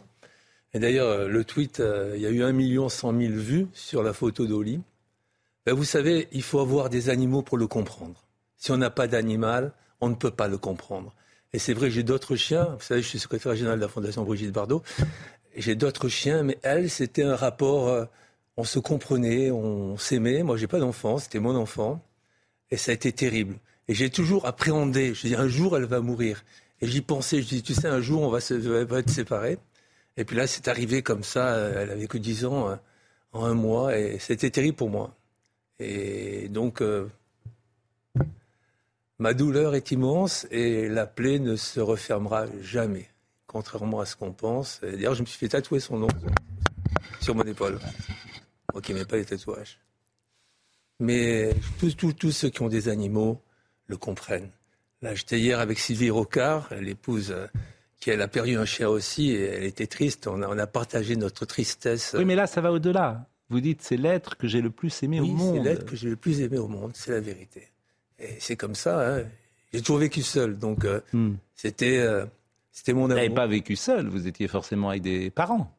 Oui, mais, vous étiez... dans la vie, j'ai... Non, mais c'est intéressant ce que vous avez dit. Quoi, je vais pas faire de. Oui, j'ai toujours vécu seul. Euh, d'adulte, j'ai toujours vécu seul, et donc euh, paradoxalement, euh, j'ai vécu avec ce que je faisais, avec énergie, avec le Stade Français. C'était, mm. c'était un petit peu ma vie, mais mais là, au lit, je sais pas. C'est difficile à dire. Vous savez, c'est sensible au cœur. Et on a eu beaucoup de témoignages sur Oli. En plus, c'était quelqu'un de. Elle avait sa page Facebook, elle a des, plein d'abonnés que je commence, je continue à faire vivre. Bon, euh, ça peut surprendre. Oui, évidemment, ben, ce que vous dites, mais je voudrais, euh, on est un peu en retard. Michael Dorian, qu'il me pardonne, va nous rappeler euh, les titres du jour. Michael. Le dénouement tragique dans l'enquête sur la disparition de Karine Esquivillon. Le corps de la mère de famille a été retrouvé dans un bois de Vendée. Son mari, Michel Pial, est passé aux aveux pendant sa garde à vue. Il a avoué avoir tué son épouse accidentellement en manipulant une arme. La femme de 54 ans n'avait pas donné signe de vie depuis le 27 mars dernier. La tension monte autour du projet de ligne à grande vitesse Lyon-Turin. La manifestation prévue demain dans la vallée de Maurienne a été interdite par la préfecture de Savoie pour risque de débordement. Euh, ce rassemblement était prévu depuis un moment par une dizaine d'organisations qui s'opposent au projet, dont les soulèvements de la terre. Le préfet précise que 2000 gendarmes et policiers seront déployés tout au long du week-end. Et puis les États-Unis appellent à lutter contre le trafic de garçons, un phénomène mis en lumière par le rapport annuel du département d'État sur le trafic d'êtres humains et qui a connu une augmentation vertigineuse ces dernières années. Selon le rapport des trafiquants, ont profité de la pandémie de Covid-19 pour recruter des enfants dans des dizaines de pays, essentiellement en Asie et particulièrement des garçons.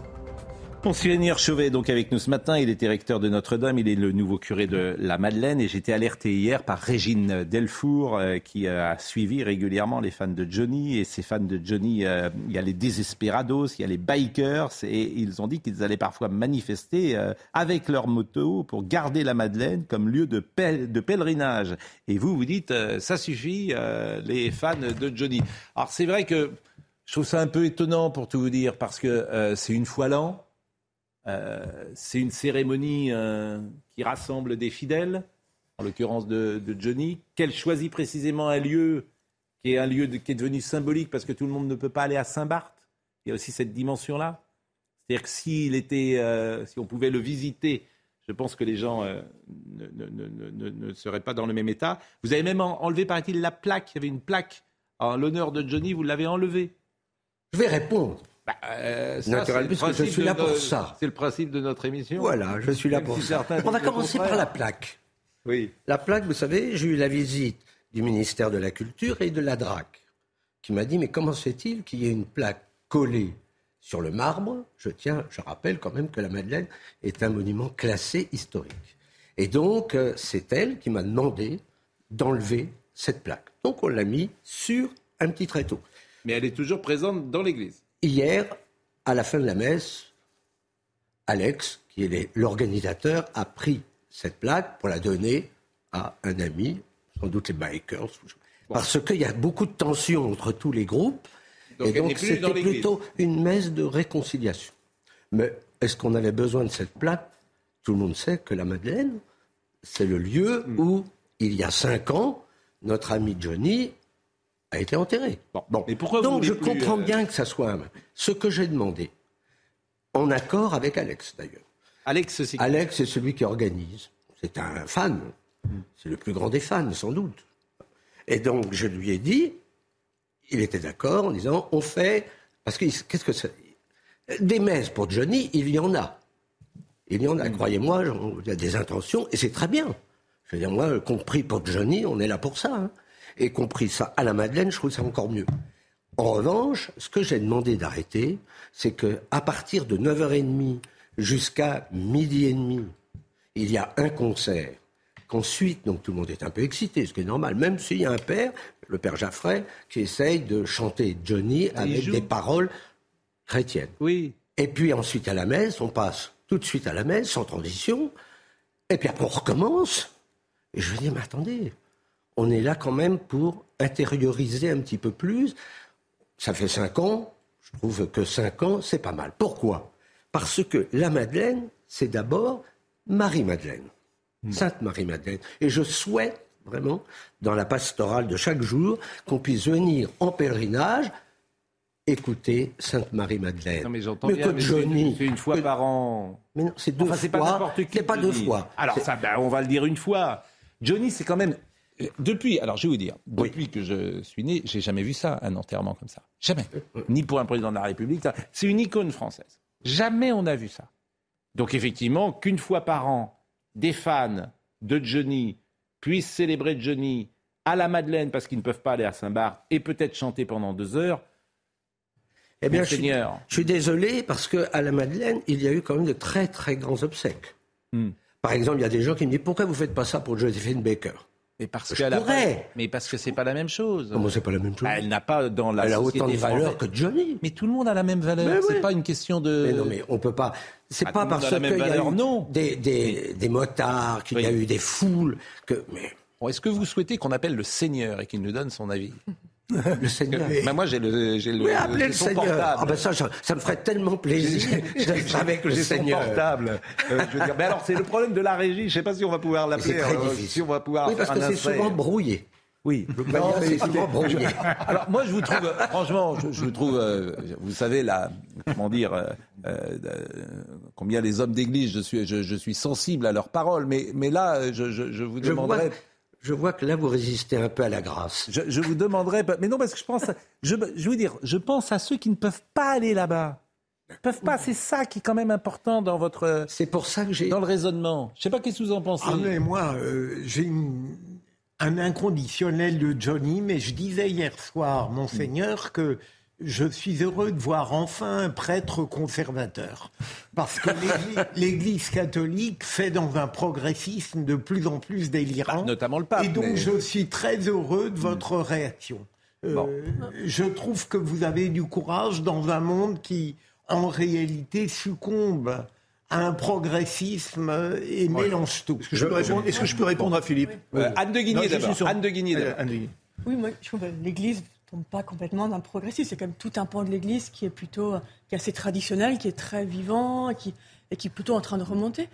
Et, moi, j'étais plutôt, j'avoue, de l'avis de, de Pascal. Je me dis, c'est quand même une des dernières icônes françaises qui avait vraiment un lien avec l'Église euh, catholique, qui avait demandé ses obsèques, où tous les Français ont regardé une messe. C'est pas arrivé quand même depuis euh, bien longtemps. Et je trouve ça un peu dommage de. Moi, je trouve que l'Église a tendance plutôt à, à- à devenir plus, euh, plutôt en frange, plus traditionnelle, et qu'il y a ce lien avec toute la population. Je trouve que c'est un peu dommage de le couper. Joseph. Alors, pendant, pendant des siècles, euh, lors de la messe, euh, les personnes entraient, par entraient même parfois avec leurs animaux. Oh. N'est-ce pas, euh, monseigneur Ils entraient avec leurs animaux. Non, pas certaines. C'était le cas. C'était le cas. Euh, avec il y avait foule. Les gens mangeaient. Les gens marchaient. Les gens déambulaient. Lorsqu'on montrait le corps du Christ, il y avait des hurrah, hurrah, hurrah. Donc ça, c'était et, et c'était et c'est ça. C'est ça la messe. C'est ça la messe. Donc, si vous voulez, moi je suis non pas pour le conservatisme, cher Philippe, mais pour la longue tradition. Oui. Ça, c'était avant. Bon. Euh, Monseigneur Chauvet, euh, je vous ai mis à, non pas à la droite du Seigneur, mais à, à côté d'un mécréant. Faites très attention à lui. Oh non, ça, j'ai pas peur des mécréants. Mais, mais, mais, Au mais, contraire. mais vous allez peut-être pouvoir le, le racheter, euh, ou en tout cas, euh, il y a du travail, parce que moi, je m'y emploie. Je- mais mais Oui, que mais en- peut-être que je pêche moins que vous. Peut-être. En étant mécréant. Euh, alors, Ça, on- c'est on pas forcément relié. vous voyez. Mais peut-être, mais vous, mais vous avez, bon, mais que, que vous dit votre âme sur ce, sur ce Moi, je sujet-là pense que l'Église a le droit de, de- de réglementer ce qui se passe euh, chez elle. Oui. c'est des choses. Elle a tous les Moi, droits, je connais bien mon ami Laurent Voulzy, Hmm. qui passe son temps à jouer dans les églises ou dans Oui. les cathédrales. Oui. Il ne fait que ça. Il a, il a quand même euh, modifié son répertoire. il- à Non, mais là, en l'espèce, est-ce que vous trouvez que la Madeleine a raison? Est-ce que Monseigneur Chauvet a raison? Oui, s'il si, si, s'il considère qu'il faut un peu plus de recueillement, plus de calme, il a le droit de le dire. Voilà. Il est chez lui. Ce que je Ah, voudrais. ce- Alors là, c'est une, conversion que je n'imaginais pas. Eh ben voilà. c'est- chacun. Conversion de Pascal. là. Oh, Vous pas. Vous n'avez pas imposé. mon- Moi, je suis contre le fait que le culte impose quoi que ce soit à l'extérieur de la religion, mais on va, le- Bon. le- à l'extérieur, on ne va pas imposer au culte. Mais s'ils manifestent devant avec leur moto, euh, Monseigneur Mais je les accueillerai parce que les motards, ils sont avec moi. Ils sont d'accord pour dire Ah bon que c'est moi, j'ai pas- l'impression Oui, qu'ils sont pas mais trop. si, des mais échos si. différents. Mais c'est eux qui m'ont alerté, d'ailleurs. Hein Je peux vous dire que les. Je ne connais pas leur nom, mais, mais en tout cas, ai dit si vous voulez une messe pour Johnny, tel jour ou tel jour, on célébrera la messe pour Johnny, tel jour ou tel jour. La seule chose, c'est que je demande que ça soit un petit peu plus recueilli et que, comme tous les fidèles, quand il y a une messe, il y a une messe, on ne fait pas venir le banc et l'arrière. L'église de France va bien C'est le temps des communions? L'Église de France, elle va bien. Vous savez, moi je suis plutôt plein d'espérance, donc je regarde surtout ce qui marche. Hmm. Euh, oui, il y a des communions. Dans, dans notre paroisse, on a fait des premières communions. Et puis, euh, il n'y en avait pas beaucoup. Pourquoi? Ben, Parce que mon quartier du 8e est très cher. Et donc, euh, les familles euh, ne sont pas là. La Madeleine, effectivement, est dans le 8e arrondissement. Et puis, vous avez été peut-être sensible à l'autre jour ce témoignage d'Henri, Ah un oui. jeune euh, catholique, qui est intervenu et qui fait le tour des cathédrales Oui. et qui euh, était très présent. Et, et je lui disais l'autre jour, c'est un visage d'une jeunesse qu'on voit assez peu, que vous, vous voyez dans vos églises, parce qu'il est très présent, bien sûr, cette, cette jeunesse-là, mais qui existe moins dans l'espace médiatique. Oui, et je remercie de, les médias d'avoir pu donner au moins cette figure qui nous donne une note d'espérance dans un monde qui en manque. C'était la grande, la grande citation de Bernanos que, que j'aime beaucoup, c'est de dire que la plus grande tentation de notre monde, c'est la désespérance. Il a écrit ça il y a 80 ans, on pourrait le dire aujourd'hui. Il participe de ces jeunes qui ont fait le pèlerinage de Chartres. Ils étaient 16 000 cette année et c'était quelque chose de formidable. quoi. D'ailleurs, je crois qu'il l'a fait, Henri. Oui, oui. Et vous-même, vous étiez... euh, J'étais à. Chartres.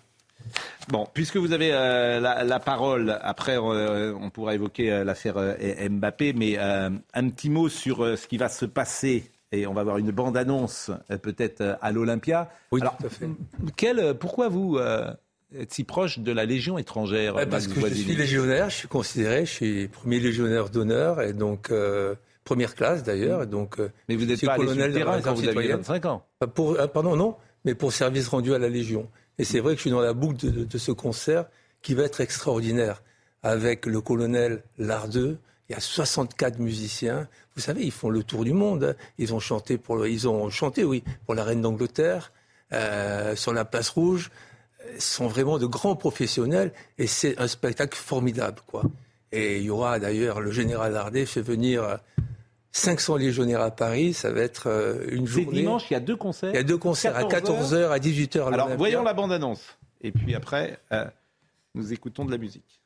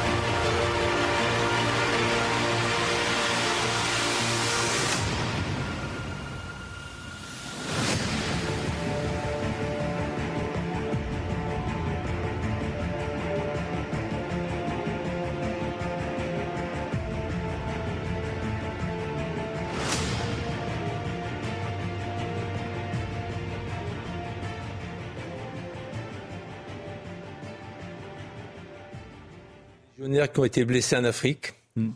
qui ont sauté sur des mines, euh, qui n'ont plus de jambes. Et donc, ça va un peu les aider. Quoi. Il, y a, il y a des centres. La Légion n'abandonne jamais ses enfants. Et je crois que c'est bien. En plus, ça va être, ça va être énorme, un spectacle énorme, avec les légionnaires qui vont chanter. Il y aura aussi du Edith Piaf, parce qu'Edith Piaf est très très proche de, de la Légion. Avec cette chanson emblématique. Des chants militaires, mais ça va être euh, deux Il heures formidables. légionnaire. Formidable, franchement. Légionnaire, tu es un volontaire servant la France avec honneur et fidélité. Honneur et fidélité. C'est deux mots euh, qui résonnent. euh, C'est honneur et fidélité, c'est c'est la devise de la Légion. Hmm. Vous savez, c'est un corps d'élite et de légende qui a une histoire. Et c'est certainement le corps d'armée le plus populaire en France. D'ailleurs, on le voit sur les Champs-Élysées le 14 juillet. Moi, je suis fier d'être dans cette famille. Voilà. Alors, euh, je disais tout à l'heure que vous étiez venu euh, également. Euh, Oli, euh, qui était votre chien, euh, Oli est mort quand? Le 8 mars. Hmm. Le 8 mars, ça fait trois mois pratiquement. Et c'est une grande. J'ai ses cendres, quoi. Et, et j'ai demandé à, à ma famille que le jour où elle soit, ses cendres soient dans mon cercueil, je veux partir avec elle. Je sais que ça, ça semble un petit peu surréaliste, mais c'est comme ça, quoi. Euh, Le cœur a ses raisons que la raison ne connaît pas, disait Pascal. Donc c'est clair. Mais par-delà le pro- problème d'Oli, c'est l'été. Il va y avoir des abandons de chiens. Là, je parle euh, en tant que secrétaire de, général de la Fondation Brigitte Bardot. Les gens vont oublier les chiens dans les voitures, au soleil. Il faut faire attention à ça. Chaque année, il y a des chiens qui meurent. Et en ce moment, il y a quelques malades qui mettent des, des- des saucisses avec des clous à l'intérieur, vous savez, dans, dans- dans les parcs.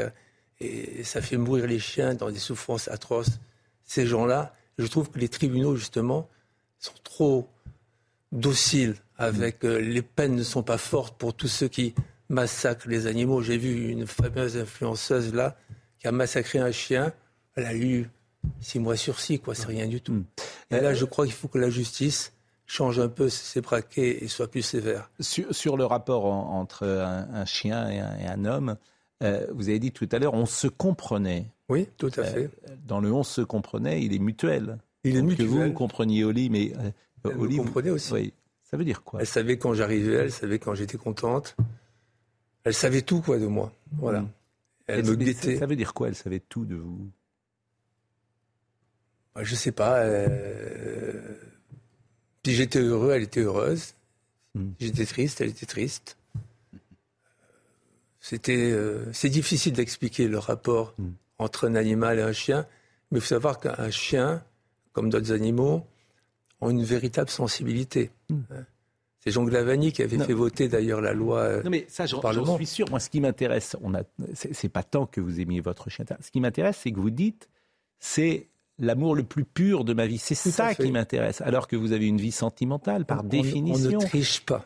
On ne triche pas. Et, je me dis, mais dans, la- chien. dans votre vie sentimentale, vous n'avez jamais eu, euh, comment dire, euh, ce sentiment. Cette plénitude, non, jamais. C'est ça qui m'intéresse forcément. Là, euh, on ne triche pas, on ne trompe pas.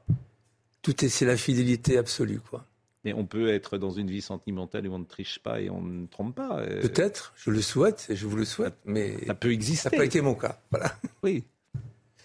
Qu'en pense l'homme d'église euh, Eh bien, un chien est une créature de Dieu. Absolument. Et donc, euh, je pense que respecter les animaux, moi, ça me paraît très important. Saint François d'Assise. Et que, bah oui, et que vous ayez eu un peu cette symbiose, hein, Hmm. Cette synergie entre votre chienne euh, Hmm. et vous, moi je le comprends. bon, Quand vous dites c'est une créature de Dieu, c'est c'est pas. euh, Bah, c'est Dieu qui a créé oui, les animaux. mais, euh, je- je- Pour moi. Oui, non, mais je- je- j'entends bien, mais euh, convenez que c'est au, au terme d'un long processus quand même euh, que on- Ah oui. Mais je... Parce qu'au départ, euh, le, le chien n'a pas été créé euh, Non, non. comme chien, Non, non. si j'ose dire. Il faut Vous- que vous alliez- vous départ, au départ, il y avait un, conviendrez, un peu mouvant, là. Vous avait en, conviendrez, euh, Oui, oui. monseigneur. Naturellement, il y avait un singe. Et puis, euh, Hmm. je dis toujours, euh, si on descend du singe Hmm. et, et- et d'une guenon, naturellement, Hmm. euh, je pense que le petit singe, quand il se retrouve devant sa mère et qu'il prend conscience Hmm.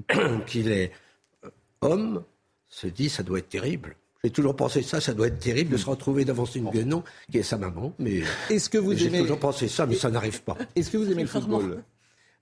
Je suis pas très doué, mais je connais quand Une même. activité un peu païenne. Pourquoi? Pas du tout. Parce que euh, je tiens à vous rappeler que la Madeleine, c'est Oui. l'église des Jeux Olympiques. Ah bon? Eh bien, naturellement, vous avez devant vous un grand sportif. Vous ne saviez pas Pourquoi? Il y a une église qui a été. euh, Il y a une église parce que nous sommes au cœur de Paris. Oui. Il y a le, le lieu euh, des, des sportifs où là, il y a un lieu culturel, p- spirituel et la Madeleine parce qu'on est très bien situé. Et le pape François Alors, est je voulais- footballeur. Ah oui, ah bah, Ah oui, alors, ah oui. alors je voulais vous montrer, Ah oui. je voulais parler de ça parce que je voulais vous faire écouter Mbappé. Figurez-vous que Mbappé a écrit une lettre au PSG. Alors ça a déclenché euh, une- Eh oui. les foudres. Euh, je voudrais qu'on écoute Mbappé euh, sur ce qu'il a dit hier. Il était en conférence de presse parce que l'équipe de France n'a pas terminé sa saison. Kylian Mbappé. Je pensais pas que une lettre euh, ça tuait quelqu'un ou que j'avais offensé quelqu'un. J'ai juste envoyé une lettre et après les réactions, on peut pas contrôler les réactions, mais ça m'importe peu. J'ai déjà répondu à cette question. Euh, J'ai dit que voilà, mon objectif était de, continuer au club, de rester au Paris Saint-Germain. C'est ma seule euh, ma seule option pour le moment. Donc je suis très prêt et prêt à revenir à la reprise.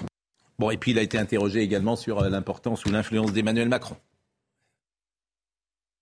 Sur ma carrière, aujourd'hui, euh, en juin 2023, aucune. Comme j'ai déjà dit, il souhaite que je reste à Paris, mais mon objectif est de rester, donc euh, je pense qu'on est sur la même longueur d'onde. Bon, voilà ce qu'on Pourquoi est-ce qu'il dire. dit mon objectif? Parce qu'il pourrait dire je reste. Je reste, oui. Pourquoi mon objectif Mais vous avez raison. Excellente remarque. Mais oui, mais je ne comprends pas. Parce qu'en fait, euh, c'est euh, c'est du billard à trois bandes. Il ne veut pas prendre la responsabilité de dire je quitte Paris. Mhm. Donc il dit je ne prolonge pas à Paris pour que Paris soit entre guillemets contraint de le vendre parce que l'année prochaine il, verra- il sera à zéro. Or il lui reste simplement un an de contrat. Donc si Paris là le vend cette année, le PSG va gagner 200 millions ou 150 millions. Si Paris le garde un an de plus, il sera à la fin de son contrat et il touchera rien. Quoi, le PSG ne touchera rien, Ah oui, le club ne touchera rien. Oui, parce que c'est- Donc vous comprenez. oblige Donc on est sur du billard à trois bandes. Donc le PSG va dire, le PSG va dire. est de partir, donc. Ah, Je peux pas le dire comme ça, en tout cas. Je ne peux pas le dire comme ça parce que ce serait trahir ce qu'il dit. Donc je ne peux pas dire comme ça. Mais je ne l'exclus pas Oui. qu'on soit dans du billard à trois bandes et que le PSG dira bah écoutez, je suis obligé de le vendre parce qu'il n'a pas prolongé. Euh, Mbappé dira bah vous voyez, c'est pas mon choix. Je vais au Real Madrid, mais c'est pas moi qui ai décidé et que euh, je parle sous le contrôle d'un homme qui connaît bien le football Oui, et, je et le pense, rugby. je pense qu'il est très intelligent. Voilà. Bon, Jacques Vendroux, vous connaissez Jacques Vendroux, euh, monseigneur? aussi. Bon. Un petit peu.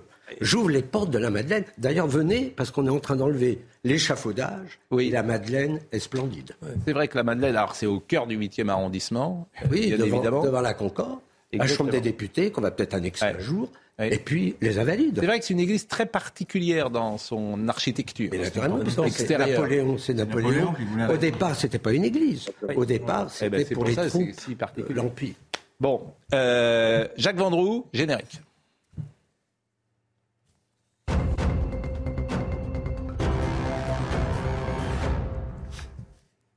On n'a pas la chanson Non. Pourquoi on n'a pas la chanson D'habitude, on a la chanson. Bon, Jacques Vendroux. Où est...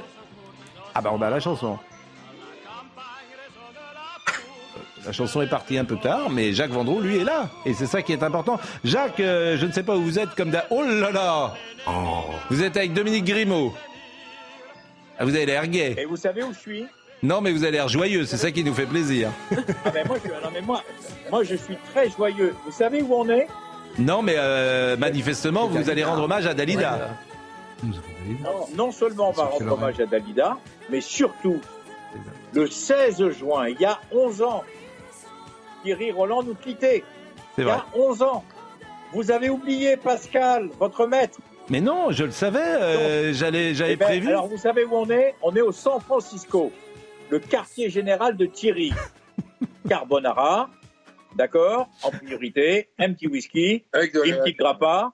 Et donc, on voulait rendre hommage à Thierry et aussi, indirectement, eh bien, à Max Guazzini, parce que Thierry adorait Dalida. Il écoutait dans sa voiture tous les jours, dans sa magnifique Mercedes, eh bien, il écoutait Dalida. Et je voulais qu'on soit au San Francisco, l'un des grands restaurants italiens de, de la capitale. Donc euh, c'est vrai que derrière, il y a la photo bah, d'une actrice euh, phénoménale. Sophia Loren. Oui, Sophia Loren. Regardez comment elle est Sophia belle. Loren. Regardez. Et je voudrais penser à, je pense à Françoise, à Gary, à Carlo, à Christine, qui est Carlo qui a été le patron de ce restaurant pendant des années où on est venu régulièrement, Thierry, euh, Pascal, passer des moments merveilleux avec Thierry Roland. Et je voulais, eh bien, qu'aujourd'hui, on fasse un petit clin d'œil à Thierry Roland, qu'on n'oublie pas, qui nous a beaucoup apporté à tous. Et je trouve que c'était sympa que cette petite décentralisation soit ici au. Non mais, au San non, mais vous avez Francisco. raison de Voilà. dire que euh, le San Francisco est à Thierry Roland, ce que Colombel et deux églises étaient au Général de Gaulle. Euh, c'est incontestable et c'est un peu en pèlerinage que vous êtes euh, allé euh, ce matin. Bon, vous avez décidé désormais d'être avec les Dominique Grimaud à je fais un chaque fois. pèlerinage, hein. Tous les Ah. vendredis, je fais un pèlerinage. Dominique Grimaud, il voulait absolument. Dominique, mais parle, Dominique. Ah oui, mais Mais parle, mais parle, parle. Le, le dernier livre de le Thierry. dernier livre de Thierry Roland, est-ce qu'on Oui. voit bien? Ouais, ouais, on le voit. Voilà, voilà, on le voit. Non, on le voit pas. Vous On savez le que vous êtes mûrs, vous êtes tous les deux pour reprendre euh, euh, les sketchs des Deschiens. hein. Vous êtes parfaits tous les deux. Je, Oui, je mais peux regardez, vous dire, là, vous êtes parfaits. Hein. Le Là, dernier livre de Thierry Roland. oui, la balle au centre. centre. Bon. Voilà. Euh, c'est très bien. Dominique, moi je pense que Dominique doit être présent désormais dans toutes vos interventions, à côté de vous. Tel Bernardo. je ne dis rien, Pascal. Mais Je vous ne êtes Bernardo. Vous êtes Bernardo, vous êtes Bernardo Et quoi avec euh. Eh, Pascal, Oui, Jacques. Pascal, pour terminer sur une note encore plus agréable, c'est quoi votre veste là? C'est bah, c'est une veste de couleur parce que c'est vendredi. C'est une Voilà. veste C'est Stade français. Je suis désolé de vous le dire. Parce que j'ai- l'autre fois, j'étais sur l'autoroute, j'ai vu des mecs euh, sur l'autoroute qui étaient habillés comme ça. Oui, ben non, non, ne vous moquez pas. Ne vous moquez pas. Bon, euh, Philippe Labro, chaque, euh, Oui. chaque, dima- C'est chaque dimanche, vous pouvez le retrouver sur euh, C8, euh, Philippe Labro. Et nous aimons annoncer son émission. Et euh, je ne sais pas malheureusement euh, la séquence que nous allons voir, si Marine euh, peut me donner la, voilà l'essentiel chez Labro. Et il recevra le violoniste David Grimal, chef du célèbre orchestre symphonique des Dissonances. Il vient d'enregistrer deux albums, une reprise de sonate pour violon et piano de Poulenc. J'imagine que vous l'avez déjà dans votre euh, discothèque, cher Jacques Vendroux. Et puis euh, Stravinsky et Prokofiev, ainsi qu'un recueil de sonates et, et partitac de Jean-Sébastien Bach, qui, je le sais, fait partie également, euh, avec André Verschuren, euh, de vos musiciens préférés. Écoutons Philippe Labro. Vous êtes quand même seul avec votre violon, donc aujourd'hui. Absolument. Le voici. C'est un Stradivarius Davidoff. Non, c'est pas le Davidoff. Ah bon? C'est ex-Roderer. Ex-Roderer, ok. Et alors, vous avez dit, lui et moi, on s'entend très bien. Alors, on s'entend très bien. Ça dépend des jours. Quand je joue bien, il est gentil avec moi. Tout d'un coup, il me dit Je suis là. Quand je suis pas très en forme, il me le dit aussi. Voilà. Donc ça fait 30 ans qu'il a, il a la bonté et la délicatesse de m'accompagner et de me supporter. Mais je ne suis que de passage. Alors que lui est là depuis 300 ans. Témoignage d'un Stradivarius. Les autres invités, vous l'avez reconnu, c'est Pierre Assouline, la comédienne Natacha Régnier et la dessinatrice Violette Vess. Il est à 10h29. Michael Dorian nous rappelle les titres et puis on terminera également avec euh, Brigitte Millot, euh, dont euh, l'ami euh, Laurent Geoffrin est fan. L'avion zéro émission existera. Emmanuel Macron va le dévoiler ce matin. Le chef de l'État est actuellement en visite chez Safran, en Seine-et-Marne, une entreprise française spécialisée dans l'étude et la fabrication de moteurs pour l'industrie aéronautique et spatiale. Cet avion du futur fonctionnera au biocarburant et permettra d'engager rapidement la planification écologique. Des RER dans au moins 10 grandes villes de France, c'était l'une des promesses du gouvernement. La proposition de loi doit être débattue et votée aujourd'hui à l'Assemblée nationale. Les villes retenues ne sont pour le moment pas précisées, mais des projets sont en cours à Lille, Bordeaux ou encore Grenoble. Et puis regardez ces images. Depuis plusieurs jours, des millions de sauterelles ont envahi la petite ville d'Elko dans l'état du Nevada aux États-Unis. Les insectes recouvrent routes euh, et maisons et ont même compliqué l'accès à l'hôpital. Un phénomène qui, à en croire les experts, n'a rien d'anormal en raison de l'augmentation des zones habitées. Le Nevada avait déjà connu une situation similaire en 2019. C'est des images effectivement qui surprennent. Monseigneur Chauvet était avec nous euh, ce matin. Euh, il officiera désormais à la Madeleine. Al Pacino, que vous connaissez, Euh, il a eu un enfant à 83 ans. Ça fait partie des petites informations qui nous ont euh, étonnés. Et sa compagne Nour Afala a 29 ans.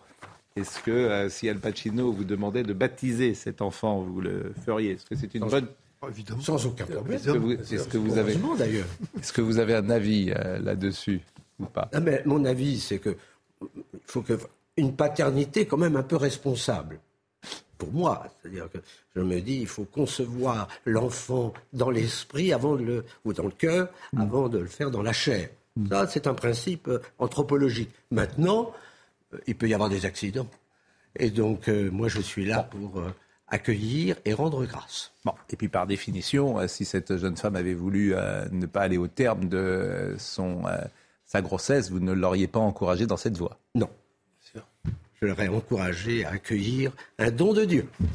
Euh, on va accueillir euh, Brigitte Millot, qui est à, à sa manière un don de Dieu également, et elle va nous parler euh, du grain de beauté. Ça sera à 10h demain matin, et ça sera euh, Bonjour Docteur Millot, comme tous les samedis. Je sais que c'est une émission que vous ne ratez Non, jamais. Vous oubliez toujours de, le- de, de Mais à force de dire que je ne opprimée toujours- sur cette chaîne. Brigitte Millot. Ce qu'il faut comprendre, c'est que le grain de beauté, en fait, c'est une erreur. C'est un bug euh, dans le corps. Tu sais que dans les couches profondes de la peau, il y a des cellules que l'on appelle des mélanocytes. Ces mélanocytes sont là pour fabriquer des grains de mélanine, de pigments.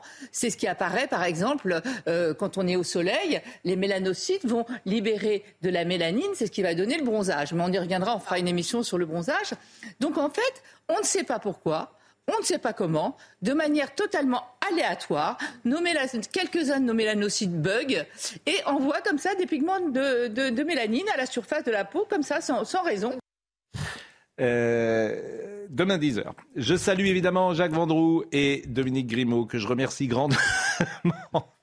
Salut Jacques, c'est Max.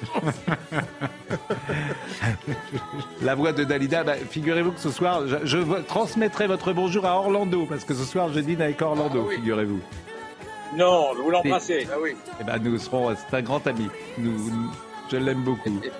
Vous êtes parfaits tous les deux. Si on pouvait rester euh, sur cette image, Euh, je remercie vraiment grandement Florian Doré. Euh, qui était avec nous euh, ce matin, Audrey Missiraka qui était à la réalisation, David Tonnelier qui était à la vision, merci à Timour qui était au son, euh, Marine Lançon bien sûr, euh, et Florian, toutes ces émissions sont à retrouver sur cnews.fr. Dimanche, soyez à l'Olympia à 14h, 18h pour le concert solidaire de la Légion. Merci Max, merci pour les mots émouvants. Merci Pascal. Qui ont été les vôtres. Merci Anne, merci Philippe, bien sûr, merci Joseph, merci Laurent. Je vous pardonne, vous savez, parce que j'ai un grand cœur. Et puis, euh, merci Monseigneur. C'était un plaisir. euh, Merci de m'avoir invité. Ah non, j'ai vraiment, c'était un plaisir que vous acceptiez. Euh, Jean-Marc Morandini dans une seconde. Et euh, ce soir, ce sera Julien Pasquet pour l'heure des pros. À lundi. Selling a little or a lot?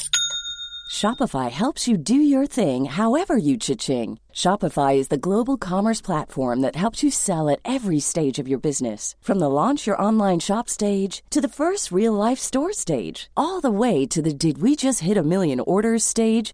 Shopify is there to help you grow. Shopify helps you turn browsers into buyers with the internet's best converting checkout. 36% better on average compared to other leading commerce platforms because businesses that grow grow with Shopify. Get a $1 per month trial period at Shopify.com slash work. shopify.com/work.